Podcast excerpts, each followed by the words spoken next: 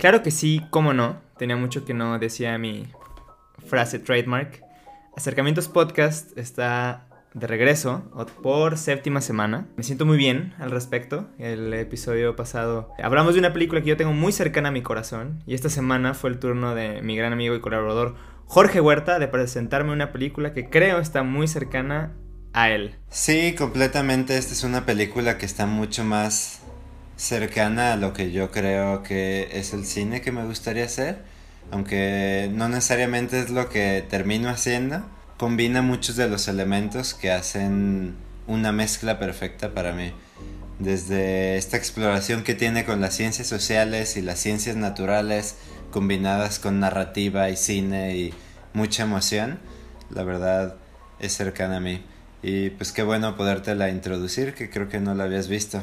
No, no la había visto y creo que justo esto que explicas, que es como, o esta dinámica que introducimos, pues es acerca de compartir cosas que son cercanas para nosotros y darnos cuenta de que hay, hay puntos en común en, en, nuestro consumo cinematográfico y que a través de lo que consumimos, de lo que hacemos, nos conocemos un poco mejor. Y la película de la que vamos a hablar esta semana es Arrival, una película que yo no había visto y sé que tuvo Oscar Voss en 2016, sé que fue muy aclamada, es de Siempre he tenido pregunta, Jorge. ¿Cómo se pronuncia el apellido? Denis Villeneuve.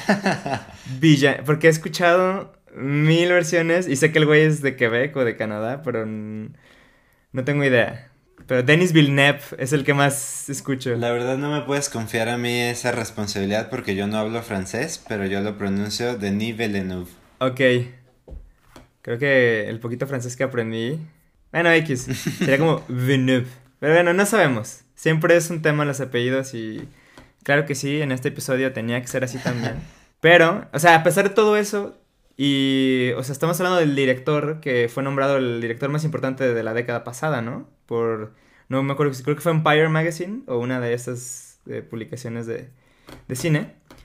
Y no lo había visto y la verdad me asombré. Fue una muy grata experiencia para mí que ahorita desarrollaré. Pero pues para mí tú, tú eres aquí el, el master de, de este, o sea, de este género y también de, de este realizador. No sé, siento. ¿De casualidad la fotografía Dickens? No, ¿verdad? ¿O sí?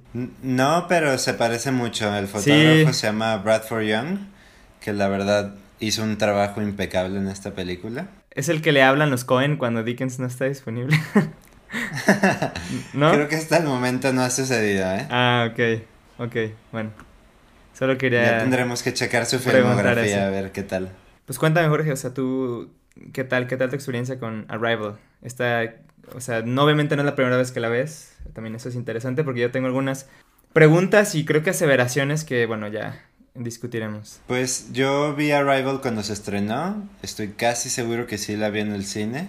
Es de esas películas que estaba esperando porque como dices, soy fan de este director desde hace tiempo, me gusta todo lo que ha hecho no sé si ya vi todo, pero prácticamente ya me eché todas sus películas y lo disfruto muchísimo. Pues esta es como la segunda o tercera vez que la veo. Y en cada vez le encuentro más detalles. Incluso he leído el guion unas dos, tres veces también porque me interesa mucho encontrar las formas en las que traduce ciertas cosas del texto a la pantalla. Es una película que a diferencia de lo que hablábamos la semana pasada, que era muy verbal, eh, encuentra formas muy visuales de mostrarte la información, incluso conceptos pues pesados para una ciencia ficción. Y pues nada, la disfruté igual que siempre. Creo que incluso más esta vez. Qué bueno, qué bueno. Es, es raro porque la semana pasada hablamos de una película muy verbal, sustentada en palabras. Y esta película es sobre el lenguaje, pero va más allá de, pues, de lo literal, de lo auditivo, de lo pues de lo, ¿cómo le llamo? Alfabético, simbólico, palabras, lo que sea, ortográfico, no sé.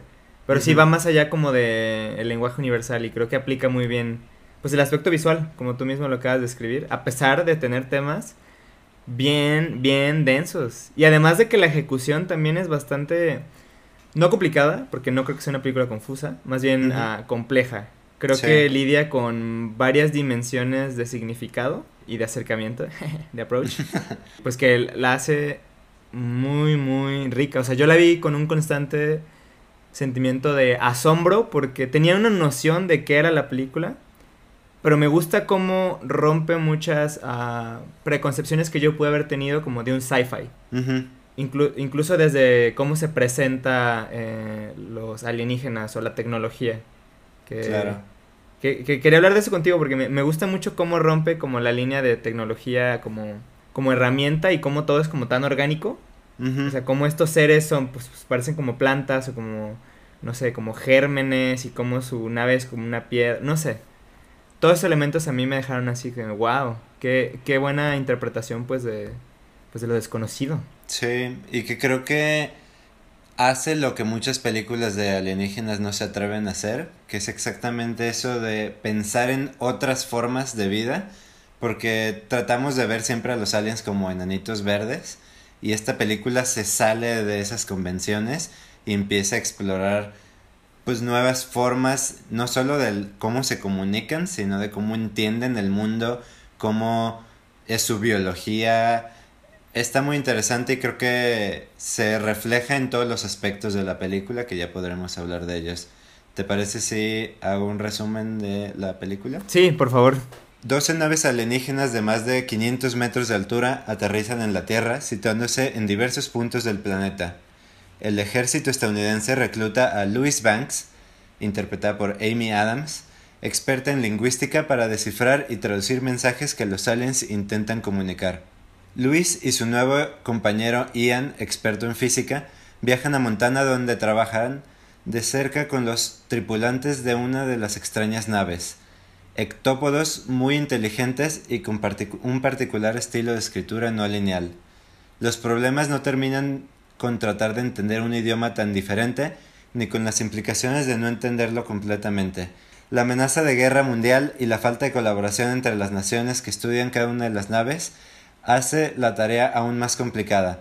La tenacidad e inteligencia de Lewis es recompensada con un entendimiento de la lengua alienígena que le permite comprender el mundo a su alrededor de forma distinta, haciendo su percepción del tiempo no diferenciar tan claramente entre el pasado y el futuro herramienta que le permite apaciguar las animosidades internacionales y entender el lenguaje como un regalo de los extraterrestres hacia la humanidad.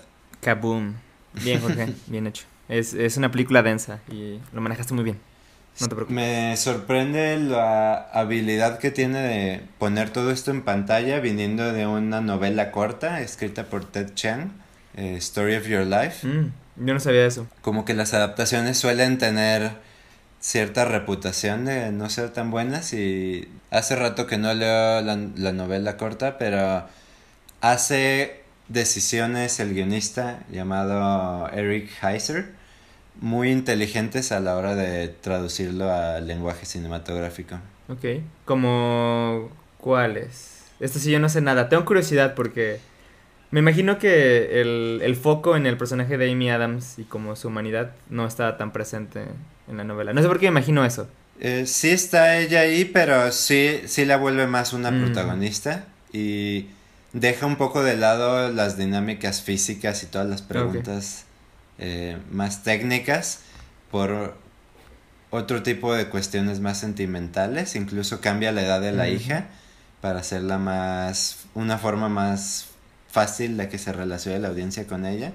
Que ya podremos hablar de eso. Creo que el inicio de la película que inicia con toda esta secuencia con madre e hija es como un golpe en el estómago brutal que te lleva adelante. Como la de Op.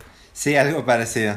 Sí, sí te tumba desde el principio. Y es muy engañoso desde un punto de vista de storytelling porque crees que es un flashback. Sí, pero. ¿Tú lo percibiste? O sea, obviamente es un engaño. Sí, no, es un engaño y no. Pero creo que es un engaño inteligente. no, no me siento engañado ya con, el, con la resolución y la información que se otorga al final. Yo estoy tratando como de, de aplaudirle porque es, es un acercamiento, lo hice otra vez, a la forma. pero rompiendo la forma. Yo quería hablar de, de eso contigo porque la, la misma estructura de, de, la película, o sea, no creo que se, se enreda, porque no, no, no creo que se tumbe ni nada, y tal es como es mi primera viewing, tengo muchas preguntas. Ok. Pues sobre todo con lo de la hija. Bueno, más que preguntas, cosas que quisiera hablar contigo. Porque tú conoces el material original, eh, ya la he visto más veces.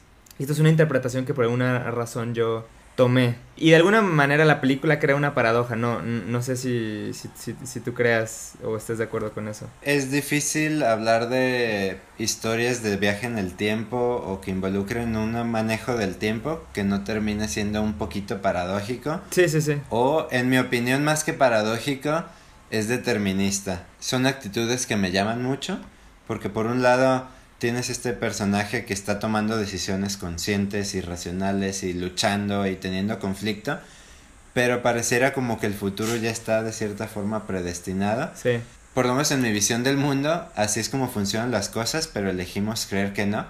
En realidad ya por cómo se acomodan todos los elementos a nuestro alrededor causa-efecto, nuestras decisiones no tienen tanta peso a nivel una escala más grande pero igual que Luis, tenemos que aprender a reconciliarnos con nuestras propias decisiones y aprender a disfrutarlas. Linda reflexión. Vaya que sí. Pero, eh, no responde a mi pregunta. No, gracias. Este, es que lo, lo, que pasa conmigo, y al, menos con la película, es que el elemento del viaje en el tiempo, que se presenta o se hace notorio o importante hasta, no sé, dura una hora, hasta la una hora veinte. O sea, faltando, o sea, en el tercer acto. Sí.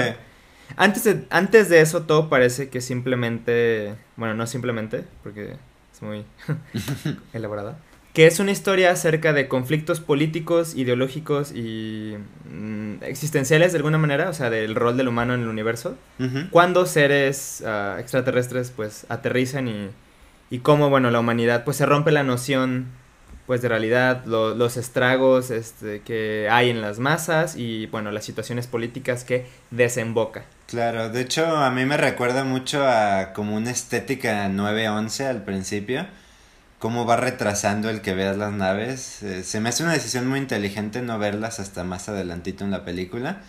Y toda esta sensación de que algo enorme está pasando y no sabes exactamente qué. Ahora que hice eso de enorme, era algo que yo quería llegar cuando llegáramos como a lo técnico o a la fotografía. Hay algo acerca de cómo Dennis, le voy a decir Dennis para evitar el apellido, eh, dirige, que hace que todo se sienta enorme. Todo tiene un, un, sentimiento como de magnitud o de relevancia, incluso. Que creo que es incluso parecido como lo que hace Malik. De hecho, muchos de los flashbacks, la, la, secuencia con la bebé y la hija y todo esto, se siente muy malicoso, ¿no? Así como eh, onírico, divino, trascendental. Sí. Y bueno, eh, funciona muy bien con la película. O sea, eso no, no hay duda, ¿no? No hay discusión. Estoy de acuerdo, creo que foto y sonido se coordinan para generar una atmósfera que como decías al principio te muestra una naturalidad en el paisaje y en lo que está ocurriendo como como la vida vista desde un lente más bello y hasta filosófico, no sé cómo explicarlo. Sí recuerda mucho a Terrence Malick. Pues eh, en el, en el buen sentido, en el mejor sentido sí te deja, o más bien genera un sentimiento de asombro durante toda la película. O sea, creo que cada momento es trascendental. O sea, cada encuentro, incluso antes de que ya se vuelva como, como el, el desenvolvimiento del lenguaje y todo esto. Todo el build-up a eso sí se siente súper tenso. Sí. No sé, o sea, incluso las secuencias de la universidad vacía, el encuentro con el, con el sargento, sí se siente como una película de, de emergencia, película de emergencia, ¿no? Como 9-11, terrorismo, no sé. Creo que es una mm. decisión que tiene sentido cuando sabes que pues ya la gente no se sorprende tanto con aliens. Hemos visto en tantas películas eh, primeros contactos, hasta de formas cómicas, que la única forma de que les creyeras como la seriedad de una situación así es mostrándotela sin mostrarte a los aliens desde un inicio. el primer contacto que tenemos con ellos de de forma un poquito más directa es por medio del lenguaje que se ata al tema de la película, ¿no? Del, lenguaje a través de la grabación que le llevan y empieza a escuchar ruidos extraños, ves estas naves increíbles con las nubes bajando por la montaña, como que van retrasando el momento en el que llegas a ver a los aliens, que para entonces ya estás muy invested, eh, ya te interesa la historia y sientes el peso de cada momento. Creo que la, palabra que usas ahorita, invested, involucrado, ¿no? Sería el... Creo que sí. Creo que sí. es muy acertada porque hay algo, no solo en el aspecto técnico de la película, o sea, cámara y sonido, También en la interpretación de Amy Adams. Estaba hablando con, con Lily, mi novia, eh, acerca de la película y cómo a ella, como no le agrada tanto a Amy Adams, la película le resultó un poco cansada porque es ver a Amy Adams como con un, una cara de preocupación todo el tiempo. ¿Cómo no puedes querer a Amy Adams? ¿Eh? Bueno, bueno, yo, yo no lo sé. No la ataques. No en, no en esta plataforma. No, pero a lo que iba es que creo que es más porque sí se siente como el peso que carga su personaje y su interpretación todo la película. O sea, hay algo muy contenido acerca de, del delivery o de su approach en la película, que sabes que, que, ella es consciente como de el, pues sí, literal, el peso, la responsabilidad que trae pues en, en sus manos. O sea, supera su humanidad esto y bueno, eventualmente ella como la recibidora de, del regalo trasciende todo esto, ¿no? Claro. Pero sí, o sea, es una, es una película que, que sí te tiene apretado. O sea, te tiene ahí. E incluso en momentos, a mí me pasó que me sentía no asustado, no es la palabra, pero incluso muchas de las secuencias que, que, desenvolvía como el primer splash como de tinta o el encuentro con el alien, hay una vibra, ¿no? Hay, hay, una vibe acá como extraña, no es perturbadora, pero sí es, o sea, se, se percibe, se siente como, pues, pues incluso como incómoda, no sabría describirlo. Hay una palabra que a veces no sé si utilizo bien porque ha cambiado tanto la forma en la que la entiendo y nunca parece que la entienda al, al 100, pero yo lo llamaría un sentimiento de sublimidad, como ver algo más grande y más importante de lo que puedes siquiera comprender. Pasa mucho con la naturaleza cuando ves una gran tormenta con relámpagos o cosas así. La música de Johan Johansson, en paz descanse, ayuda mucho a construir eso. No sé, por ejemplo, hablaba del lenguaje visual que utiliza la película. ¿Recuerdas esta secuencia cuando van entrando primera vez a la nave que va tocando el borde de la nave y llega un punto donde ya no hay más nave, o sea, hay un hueco y ves como la manita como que se pierde entre la negredad creo que es parte de esa construcción como de sentir ese salto hacia el vacío, hacia lo desconocido. Y pues si lo piensas, un evento de esta magnitud sería lo más grande que le ha pasado a la humanidad, ¿no? Así que es bastante ad hoc que funcione de esa manera. Pues es que rompe con la, con la noción pues de, de todo lo humano. ¿no? O sea, por más que existan o haya conspirólogos o creyentes o lo que sea, o sea, sí nos supera, ¿no? O sea, porque todo es, uh, no quiero decir uh, suposición, o porque qué tal si, no, es que luego digo esto y qué tal si me abducen, no, que no pase. Pero va por ahí, ¿no? O sea, incluso creo que la gente que lo acepta es porque no lo puede concebir 100% como real o como presencial.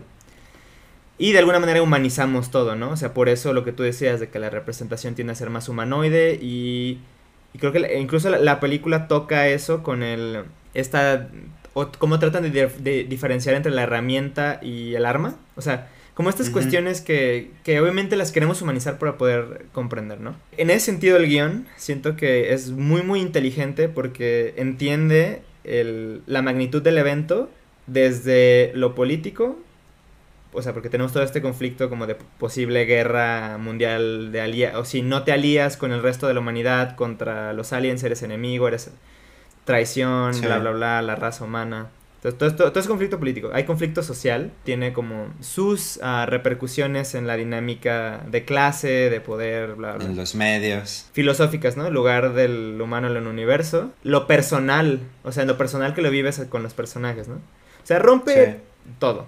Y creo que el guion le da su desarrollo y deconstruye muy bien, pues, como el lenguaje, así como propone el personaje de Amy Adams, sí es la base como del, de lo social y del conocimiento, que es una aseveración de la que yo estoy totalmente de acuerdo y me gustaría profundizar más adelante. Porque el cine en sí mismo también es un lenguaje y hubo un momento que yo me clavé mucho con esa idea de que el lenguaje es todo, ¿no? Sin lenguaje no hay nada. Y creo que esta película da en el blanco en hacer muy accesible esa idea. Y también muy, muy personal y muy humana hasta con aliens y monos verdes. no, y el lenguaje toma magnitudes todavía más interesantes cuando se le empieza a considerar como arma. Ian cita una frase de un libro de ella que dice que es la primera arma que se saca en una discusión. Y se me hace muy interesante también esa aproximación que tiene la película hacia los malentendidos como la razón de casi todos los conflictos en la historia de la humanidad. Constantemente se cita momentos en los que hubo colonialismo y cuando te enfrentas a una especie alienígena tan grande, pues te causa miedo, ¿no? Queda claro cómo los altos militares de la operación ven todo como un arma o una amenaza. Cada detalle que no conocen es considerado como posiblemente letal. ¿Cómo podrías llegar a conocer a alguien si pues todos son enemigos, ¿no? Sí que eso empieza a dificultar el, el lenguaje. El hecho de no entendernos significa estamos en guerra, básicamente. Es una torre de Babel, aunque puede ser no estereotípico, porque creo que la descripción o representación de los roles que juegan las naciones en la película, o sea, si son American bias, pues son un poco uh, posibles, yo siento, ¿no? O sea, el, el, el, rol de China y Rusia en la película como los, los primeros en desatarse como de del mundo, pues habla de la hegemonía política y tal vez de cómo lo, los perciben. O sea, la, así como tú mencionaste que uh, muchas veces mencionan como los símiles con la colonización, también hay muchos símiles religiosos. O sea, sí, así con lo, bueno, con lo... Además del relato de Babel, o sea, también simbólicamente o... Bueno, no sé si simbólicamente, más bien... Creo que es la, es, la connotación el, o sea, y es, es la, la, iconografía, el espacio blanco, o sea, cómo, cómo está fotografiada, cómo está construido. Hasta el, el mismo lenguaje tiene un elemento como, pues no sé, parecen las de psicología, es el, no me acuerdo cómo se llama el test, el de las manchas. Ah, claro, este, ay, se los pongo en los show notes, pero sí, este, imágenes Sí. de manchas de tinta que tienes que interpretar Para, y que a partir de eso te hacen como un psicoanálisis. Sí, totalmente utiliza esa iconografía. Y ese elemento, ya ves que, bueno, cuando tratan de describirlo como es el octolenguaje, que es que no es lineal, no tiene palabras, no necesariamente se comunica para tener una represent- representación auditiva, pues es todo el significado en una mancha, Sí, ¿no? sí. Que, pues bueno, tiene sus principios en, en cosas que nosotros ah, interpretaríamos. Y el guionista, pues me imagino que lo, pensó así. Y el escritor de la novela también, no lo sé.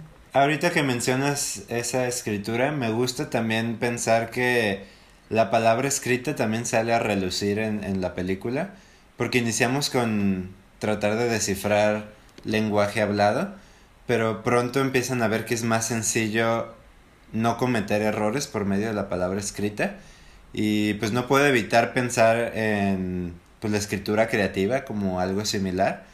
Por ejemplo, la historia del canguro que es un símil para el cine, en mi opinión, porque son historias que no son realidad, pero te pueden ayudar a probar un punto. Lo del canguro y cómo lo, lo asocias como con el cine o lo cinematográfico, creo que también va, como tú dices, además de probar un punto en cómo construimos significado, ¿no? Por ejemplo, todos sabemos cómo suena un dinosaurio. Sin embargo, no, no hay prueba alguna de, pues, de ello. Todos sabemos cómo suena Egipto.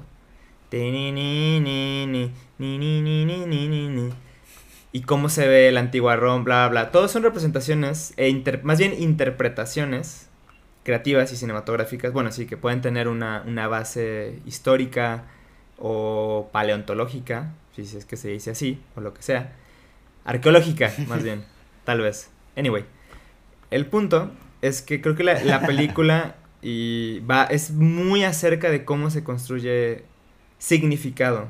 Que incluso te rompe un poco, bueno, a mí me rompe un poco la cabeza pensar en definir las cosas sin palabras, ubicas, que es como el gran struggle que tiene pues el personaje principal y que, que crea, o al menos a mí me creaba como frustración porque al mismo tiempo trataba de pensar, digo, obviamente yo no tengo su doctorado, no sé nada, pero, o sea, es muy difícil no pensar en palabras y, y es, y para mí es extraño como la película sugiere que, bueno, estos seres eh, pues comunican todo y es como visiones y es como emoción y es como, no sé cómo describirlo, es que es muy complicado en palabras.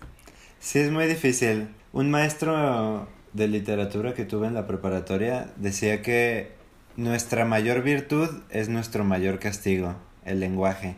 A partir de que el hombre pudo Sí. hablar, pudo lograr muchas cosas.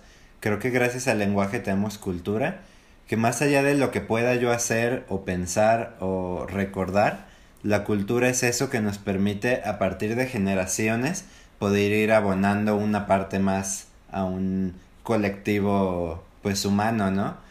Pero a la vez el lenguaje es una herramienta tan burda en muchos sentidos que te permite no te permite expresar todo lo que quieres decir. Siempre hay pues formas de malinterpretar las cosas, formas en las que se te olvida, pasa mucho como guionista o por lo menos a mí me pasa que quiero decir algo y según yo quedó muy claro y me faltaron ciertas palabras o elegí palabras equivocadas que llevaron a la gente para otro lado. Mm. Pues imagínate hacerlo con una especie que no te entiende nada, si está cañón. Y yo quería agregar, como a, esto que estábamos hablando de, de lenguaje, en la película me, me, gusta mucho, ya lo había escuchado, y me, pero me hizo tanto sentido, o sea, verlo aplicado en, en este guion. Esta noción de que la personalidad se construye y cambia a partir del lenguaje que, que, hablas, aprendes o lo que sea, ¿no? Que son cosas que sí, que sí hacen sentido. O sea, yo me he dado cuenta que, eh, bueno, cuando he tenido oportunidad de, de estudiar fuera, y que me tengo que desenvolver en otro idioma, que mi personalidad sí cambia bastante y que a lo mismo a veces la no la traducción de palabras, sino la transición como del lenguaje, de articulación, de delivery, o sea, de lo que diría en español, aunque no se usan de decir muchas palabras en inglés, se ve totalmente alterado y se crea otra persona y hasta hablo diferente. Y no, no sé si te ha pasado que es muy frustrante de que en español hablamos de una manera y es muy, si quieres hablarlo bien, no puedes hablar con la misma voz. Y si quieres hablar con la misma voz, se escucha bien culero. O sea, se escucha totalmente falso, ¿no? Sí. Bueno, y, y, es, y este, además de ser una buena anécdota y creo que algo muy relacionable con, con mucha gente y que ha sentido, pues en la película también le otorga a Amy Adams como la puerta de lo que tiene que hacer para poder comprenderlos, ¿no? Que literal es ir hacia ellos y tener un contacto ya directo. Que lo que dices ese concepto se me hizo de lo más fascinante de toda la película, como el aprender un idioma básicamente te ayuda a entender el mundo de otra manera. No solo en la forma en la que interpretas, porque sí es cierto que cuando estás tratando de hablar en otro idioma, pues hay nociones culturales hasta de entonación y de... No sé, a veces pasa como cuando vas a Estados Unidos, a California, que quieres hacer su su sobreenfatización de ciertas cosas como... Burger. Todo... E- McFlurry. Anyway. Pero va más allá de eso, incluso si no tienes palabras para describir algo, ¿cómo puedes entenderlo en tu cabeza? Y cuando entiendes nuevos conceptos, ahorita yo estoy aprendiendo italiano y de repente hay cosas que para mí en la vida se me habían cruzado, pero hasta que le doy una palabra es como, oye, pues es cierto, eso existe, ¿no? Y llevado a otro nivel en esta película, pues creo que lo hicieron muy, muy bien. Algo de lo que quería hablar contigo es de estas aseveraciones que yo tengo y preguntas que quiero Sí, adelante. De hecho, te corté hace ratito y nos fuimos por la tangente, pero dime, ¿qué ah, preguntas tienes? No pasa nada, ya, ya, hablamos del lenguaje que era esencial. Mira, mm, el, a ver, el regalo de los aliens, o sea, vienen a la Tierra a comunicarnos que hay una forma de entender el tiempo no linealmente. Eso es lo ¿Estoy en lo cierto? O sea, eso es lo que entendí. Básicamente, obviamente su se dice que su principal intención es ayudar a la Tierra para que eventualmente en no sé cuántos años, creo que dijeron 3000, nosotros los ayudemos de regreso, porque ellos ya entienden el futuro de otra manera, sí que saben que eso va a pasar, pero para que pase necesitan ayudarnos. Pero ese entendimiento del tiempo no es necesariamente el regalo, el regalo es el lenguaje en sí mismo, como un medio para podernos comunicar de otra forma, ¿no? Y entender la realidad nuevamente. O sea, ok, ok, ok. Entonces el regalo es la unificación como terrestre. Básicamente yo diría. Que es lo que parece, ¿no? Que, que sucede, ¿no? Que tenemos que estar juntos como humanidad, eh, como raza humana para progresar, ¿no? Desde su estrategia de hacer 12 naves y todo. Eso, se entiende muy bien como las implicaciones políticas que tendría esto, ¿no? Sin embargo, por alguna razón yo asocié toda esta secuencia con la hija, que luego entendemos que realmente es un flash forward, o sea que es la hija de Amy Adams y el personaje de mm, Jeremy Renner. Ya ves que se menciona, porque nunca dicen qué enfermedad tiene. Incluso, no sé si es porque es una niña, y no le quiere decir tienes cáncer y hay como ciertos elementos que nos hacen pensar que es cáncer por la iconografía de la enfermedad. Pero yo interpreté que fue como un acuerdo del regalo del tiempo que iba a perder a su hija. O el conocimiento de saber, de saber que iba a perder a su hija. Y que esta, como dicen, mencionan esto de la extraña enfermedad y mencionan lo los 3000 años y ella dice que nadie la puede curar porque ya ves que ah, en ese momento ya entendemos que Amy Adams ve presente y futuro y pasado todo al mismo tiempo. Yo dije, ¿esta es una paciente cero? ¿Acaso esto es el coronavirus? No, broma, no es coronavirus. Pero sí, yo interpreté que estábamos hablando de que ella era la paciente cero, esta niña, o sea, su hija, y que tenía que morir como para facilitar el progreso de la humanidad. Y esta escena que tiene con ella que le dice que es cuando su papá Jeremy uh, Renner ya no la ve igual, yo en un momento pensé que era porque ella le confesó que eso tenía que pasar para la humanidad o que simplemente le dijo que se iba a morir. Qué interesante tu lectura, ¿eh? Porque yo no veo, pues yo no veo nada de eso ahí. ok. Eh, o sea, sin ser mala onda, no, yo nunca entendí eso del paciente cero, nunca lo vi. Mm. Sí hay Obviamente este, este recurso de hacer flashbacks que en realidad son flash forwards se me hace brillante a mí. Sí. Como una forma, decías, de utilizar la forma en contra de la audiencia. Porque estamos acostumbrados, hablamos la semana pasada que ponían esta freeze frame en sepia y ya sabíamos que había un flashback. Aquí no necesitaban tanto con cortar a ver a la niña en diferentes etapas de su edad y todo entendías, ah, eso de seguro pasó antes. Pero no hay nada en la historia que te diga, eso pasó antes, ¿no? Tú lo asumes como espectador. Denis Villeneuve utiliza eh, a su favor esa, ese prejuicio que tenemos gracias al cine y cómo, pues básicamente también se ata al lenguaje, ¿no? Cómo nos enseñaron a entender el lenguaje cinematográfico y pues no necesariamente es así. Más bien para mí lo que sucede, ella empieza a ver lo que va a ser más íntimamente personal o relevante en su historia de vida, que es tener una hija. Mm que ella nunca se lo imaginó. Hay una frase que me gusta mucho que dice que puedes entender de comunicación y de todas maneras terminar soltera. Sí. Y creo que ese es el modo de pensar de ella, que en realidad no pensaba tener pareja y durante toda la película no la ves como buscando un interés romántico. Pero el hecho de saber que va a tener una hija y esa hija inevitablemente va a morir de alguna enfermedad y de todas maneras decidir mantener su relación con Ian, tenerla y todo, ese es el tema de la película. Incluso cuando sabes que las cosas van a salir mal, vale la pena disfrutar ese momento, ¿no? Vivirla. Y el problema con Ian fue eso, que le dijo que ella ya sabía que se iba a morir y él pues básicamente toma la postura opuesta, dice entonces no lo hubieras tenido. Ajá, no, estoy de acuerdo contigo. O sea, y, no, interpreté... O sea, al inicio obviamente es engañoso propósito, luego ya entiendes que es un, flash forward. O presente, si ya te quieres poner a metafísico o sea, ya hablándolo contigo y, o sea, creo que todo esto lo agarré de cositas que, que capté, que captaron mi atención y pues las construí, ¿no? Porque tal vez yo estaba buscando, y esto lo, lo, hablaba, hace ratito le estaba contando a mi mamá en la película, de que porque a mi mamá le gustan los aliens, dije, vela. Y, traté como de explicarle cómo se relacionaban como los aliens, sobre todo más como a, a ella, o entender, porque yo como que sí, en mi necesidad de saber, no que la película me tenga que decir, o sea, yo en mi necesidad personal de saber, quería como entender a qué exactamente vinieron, porque realmente no... Es un poco ambiguo, ¿no?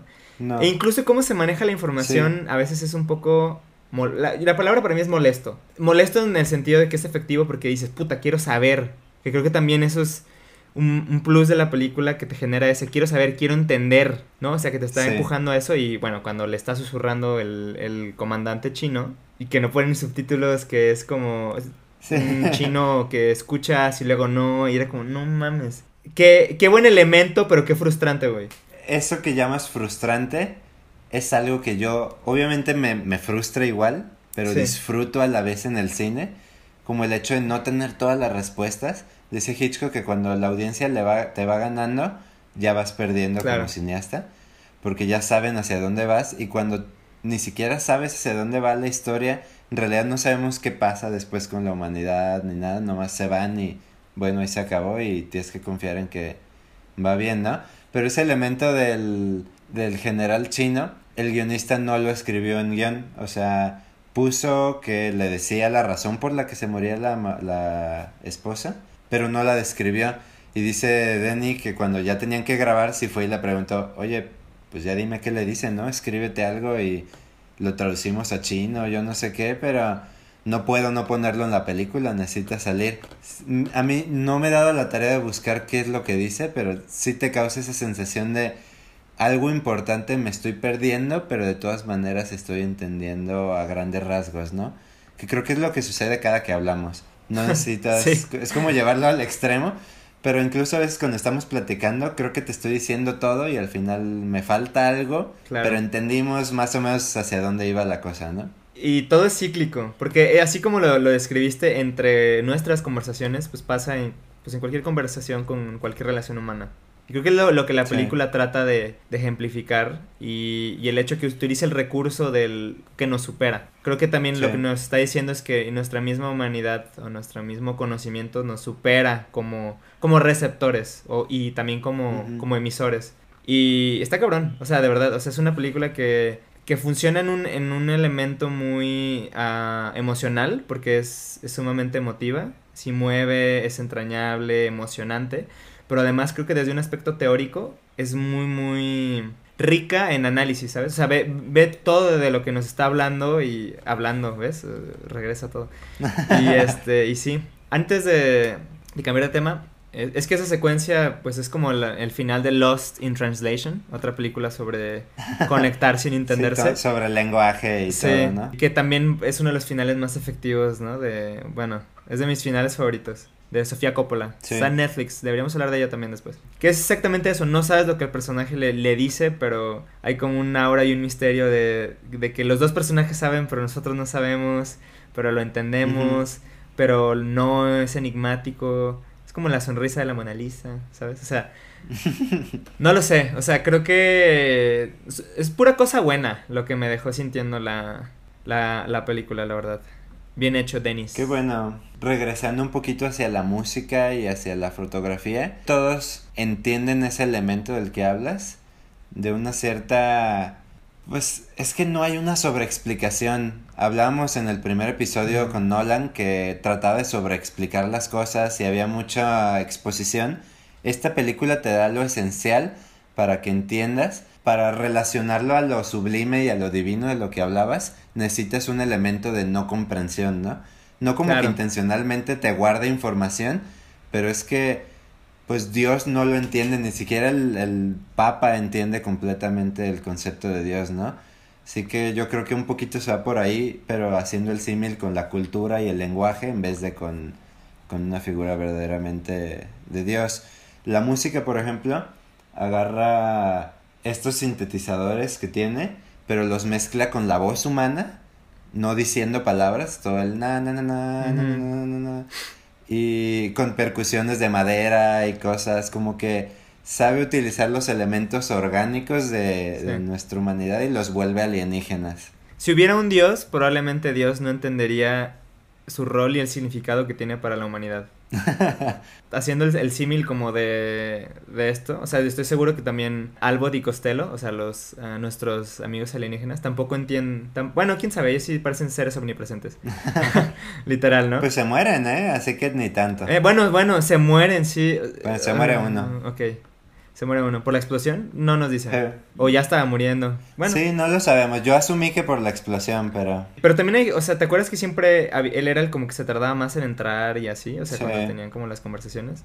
No sé, o sea, es una película que, que tiene todo, ¿no? Y tiene, creo que para, pues justamente nos da para hablar de lo que hacemos en este podcast, que es pues tratar de analizar, charlar y, y de, y de desarrollar. Genera más preguntas que respuestas. Pero, pero no te sientes traicionado, Vika. O sea, no no me siento engañado, no me siento que no me dio algo satisfactorio, satisfactorio en el sentido de que no me dejó inconcluso o enojado, o sea, hablabas tú la semana pasada de que, por ejemplo, Kicking and Screaming, que probablemente a los personajes no les, no les da nada, o sea, no les da como una respuesta una salida, y es algo que esperamos mucho como de la narrativa, ¿no? Convencional, que nos dé cierres, salidas, este, que nos deje todo amarrado, y la realidad es que no, o sea, a veces yo prefiero quedarme con una emoción, como fue en este caso, y quedarme con con preguntas que se construyen a partir de lo que hay en la pantalla. O sea, no, no hay nada, y creo que no hay nada gratuito. Y que se van a la base de, pues, las relaciones humanas, ¿no? Me acordé ahorita de alguna conversación que tuvimos fuera del podcast. Cómo siempre te queda una cierta zozobra cuando terminas una relación o un, una interacción con otra persona y te gustaría preguntar como qué pasó, ¿no? Y en la vida no hay alguien que te explique como en las películas qué es lo que sucedió. Te quedas así, pues lo que no te contaron, no te contaron y tienes que aprender a vivir con eso, ¿no? Pero aquí en Acercamientos Podcast sí decimos lo que sentimos. como ya lo, lo, lo habrán notado. O hacemos nuestro mejor esfuerzo. Ajá, nuestro mejor esfuerzo de explicarnos. Y a veces ni siquiera eso lo logramos también. Y a veces cometemos errores técnicos. Me sigo disculpando por lo sucedido. Pero no, muchas gracias Jorge. Así como la semana pasada, este, pues tú, o sea, tú te adentraste a lo que no habías visto, que te recomendé que era muy cercano a mí. Yo también, este, pues te agradezco. Porque creo que era una película que a mí a veces el hype me apaga. Mm. Un poco. Porque Sí que me repitan tanto, deberías, deberías, bla, bla, bla. A ti sí te tomo la palabra y lo hice para el podcast y fue una muy padre experiencia y que asustó a mi mamá porque los cánticos, me dijo, ¿estás viendo? Se parecen a los de Ice White Shot y yo, no mamá, es otra película". Algo spooky a ratos. Pero bueno, este, Jorge, ¿qué, qué, qué- qué te gustaría agregar? Hay que seguirle la pista todavía a este director. Sigue haciendo Sí. cosas muy interesantes y muy interesantes dentro del género de ciencia ficción, aunque ha hecho otro estilo de películas. Pero creo que es de las voces más inteligentes y audiovisualmente coherentes y versadas que me he encontrado y pues me gustaría que más gente le diera la oportunidad. Por algo hay ese hype. Yo también siento eso mismo que tú cuando algo se vuelve muy famoso como que me dan menos ganas de verlo. Pero en este caso creo que las masas tienen razón. O por lo menos los medios que dijeron que era una buena película. Hay tanto de qué hablar que me quedo con, con Sí. ganas de más. Estaba viendo su filmografía y lleva haciendo películas desde el 98. O sea, no es un, un up and coming. No, ya, ya lleva un ratito. Sí, o sea, yo solo he visto de él la de Incendios. Incend, Ujú. Incend. Muy buena También película también. Muy buena, hijos, pero güey, qué, qué perturbante. no, la neta, sí, sí está muy ah, incómoda. Y. est- ¿Cómo se dice? Estri- estridente. Estridente. Ajá. Es estridente. Pero buena película. Y Blade Runner. No he visto ninguna de las demás. Deberías. En alguna otra ocasión te las voy a recomendar, vas a ver. Sí, no, no tengo dudas de que. O sea, todas las películas me han dejado una. ganas de más. Y, y creo que sí es de los grandes directores de nuestro tiempo. Pues cuéntame, Gabriel, ¿qué has estado viendo esta semana? ¿Qué he estado viendo? Pues no he estado viendo tanto como me gustaría o debería, pero eh, esta semana me, me vi en una búsqueda implacable. Ujú. No, o sea, no estoy diciendo que vi búsqueda implacable, sino que estaba en una búsqueda implacable. Porque hay una película que yo vi hace dos años que se llama La Redoutable. No se estrenó en México, pero creo que el- su nombre en inglés se llama Mon- Godard Mon Amour. Godard Mi Amor. Es una de mis películas favoritas. Es una biopic acerca del el icono de Jean-Luc Godard. Probablemente sí es el director más importante del siglo pasado. Importante en el sentido por lo que hizo, por lo que rompió y por su figura contradictoria, pedante, políticamente controversial. O sea, es como Altamente todo lo malo de un artista. Altamente cuestionable, sí, pero creo que sí tiene un, o ha tenido un impacto cultural cabrón. Sí. Incluso si sus películas no son igual de buenas que como él cree o como, o como se, se promueven. Dirigida por el director del artista, Mm. que se llama Michel, ah, es que tiene un apellido griego, eh, apellidos, güey. Hassanibisus, Ha- Hassan, Hassanibisus, Michel Hassanibisus, pero es francés.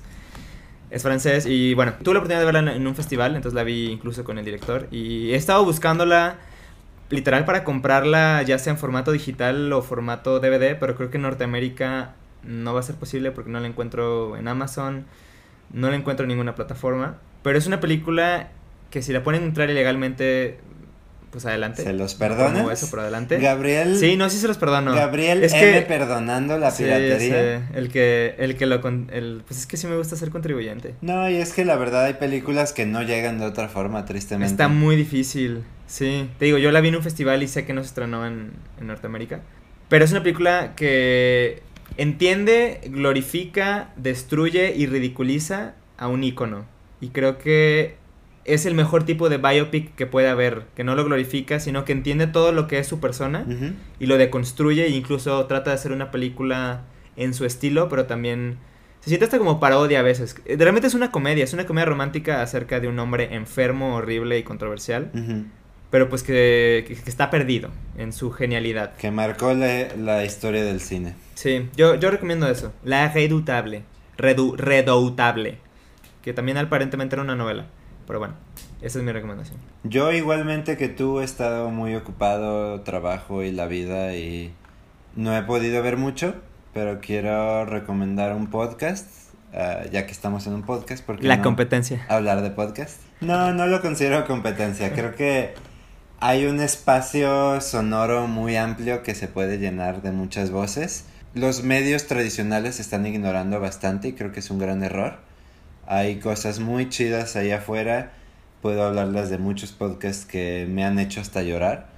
En este caso voy a hablarles del podcast de una amiga eh, que se llama Brenda Sánchez. Mm. Junto con otros periodistas está haciendo un podcast que se llama Galáctica. En esta primera fase, creo que probablemente más adelante cambien, no estoy seguro. Están haciendo entrevistas sobre la vida con el coronavirus. Desde cómo es encontrar el amor en esta nueva normalidad, dar a luz y pues otro tipo de problemáticas de ese tipo. Y me ha gustado mucho y pues quiero, quiero que lo escuchen. Claro que sí, cómo no. Acercamientos podcast relevante con nuestra era. ¿Cómo no? Bien hecho, Jorge. Buen, buena recomendación. Y yo también conozco a esa chica. Buena periodista. Y ojalá y si a ustedes les ha gustado nuestro podcast, no sé por qué estoy hablando con A. En italiano se utiliza mucho como un pasado Al- próximo. Allora. En vez de decir Pasa, me ¿ves? gustó, dices me ha gustado. Pero bueno, Estás trincando tanto con otro lenguaje que ya estás cambiando. Qué bueno, Jorge. Tú vuela, tú vuela. yo vuelo para que me sigan escuchando en este podcast. Recomiéndelo con sus familiares, con sus amigos. Si creen que hay algún cinéfilo de closet por ahí, pónganlo en sus historias para que se enteren. Confíen en nosotros, por favor. Escúchenos. Y todos los que sigan ahí. Nosotros estamos checando las estadísticas. Esas 11 personas en Irlanda. Gracias. Quien quiera que sí sea. anda con eso, ¿verdad? Sí, y esas 6 personas en Colombia, no creo dónde también. Este, gracias, weón. No sé si dicen eso allá. Pero espero. Síganos en nuestras redes. At Acercamientos Podcast. En YouTube también pueden ver nuestras caras, no solo escucharnos. Bueno, este, yo soy Gabriel M y me acompañó mi gran amigo Jorge Huerta. Muchas gracias Gabriel por otra semana de agradable conversación cinematográfica. Y gracias a todos ustedes por escucharnos. ¿Cómo no?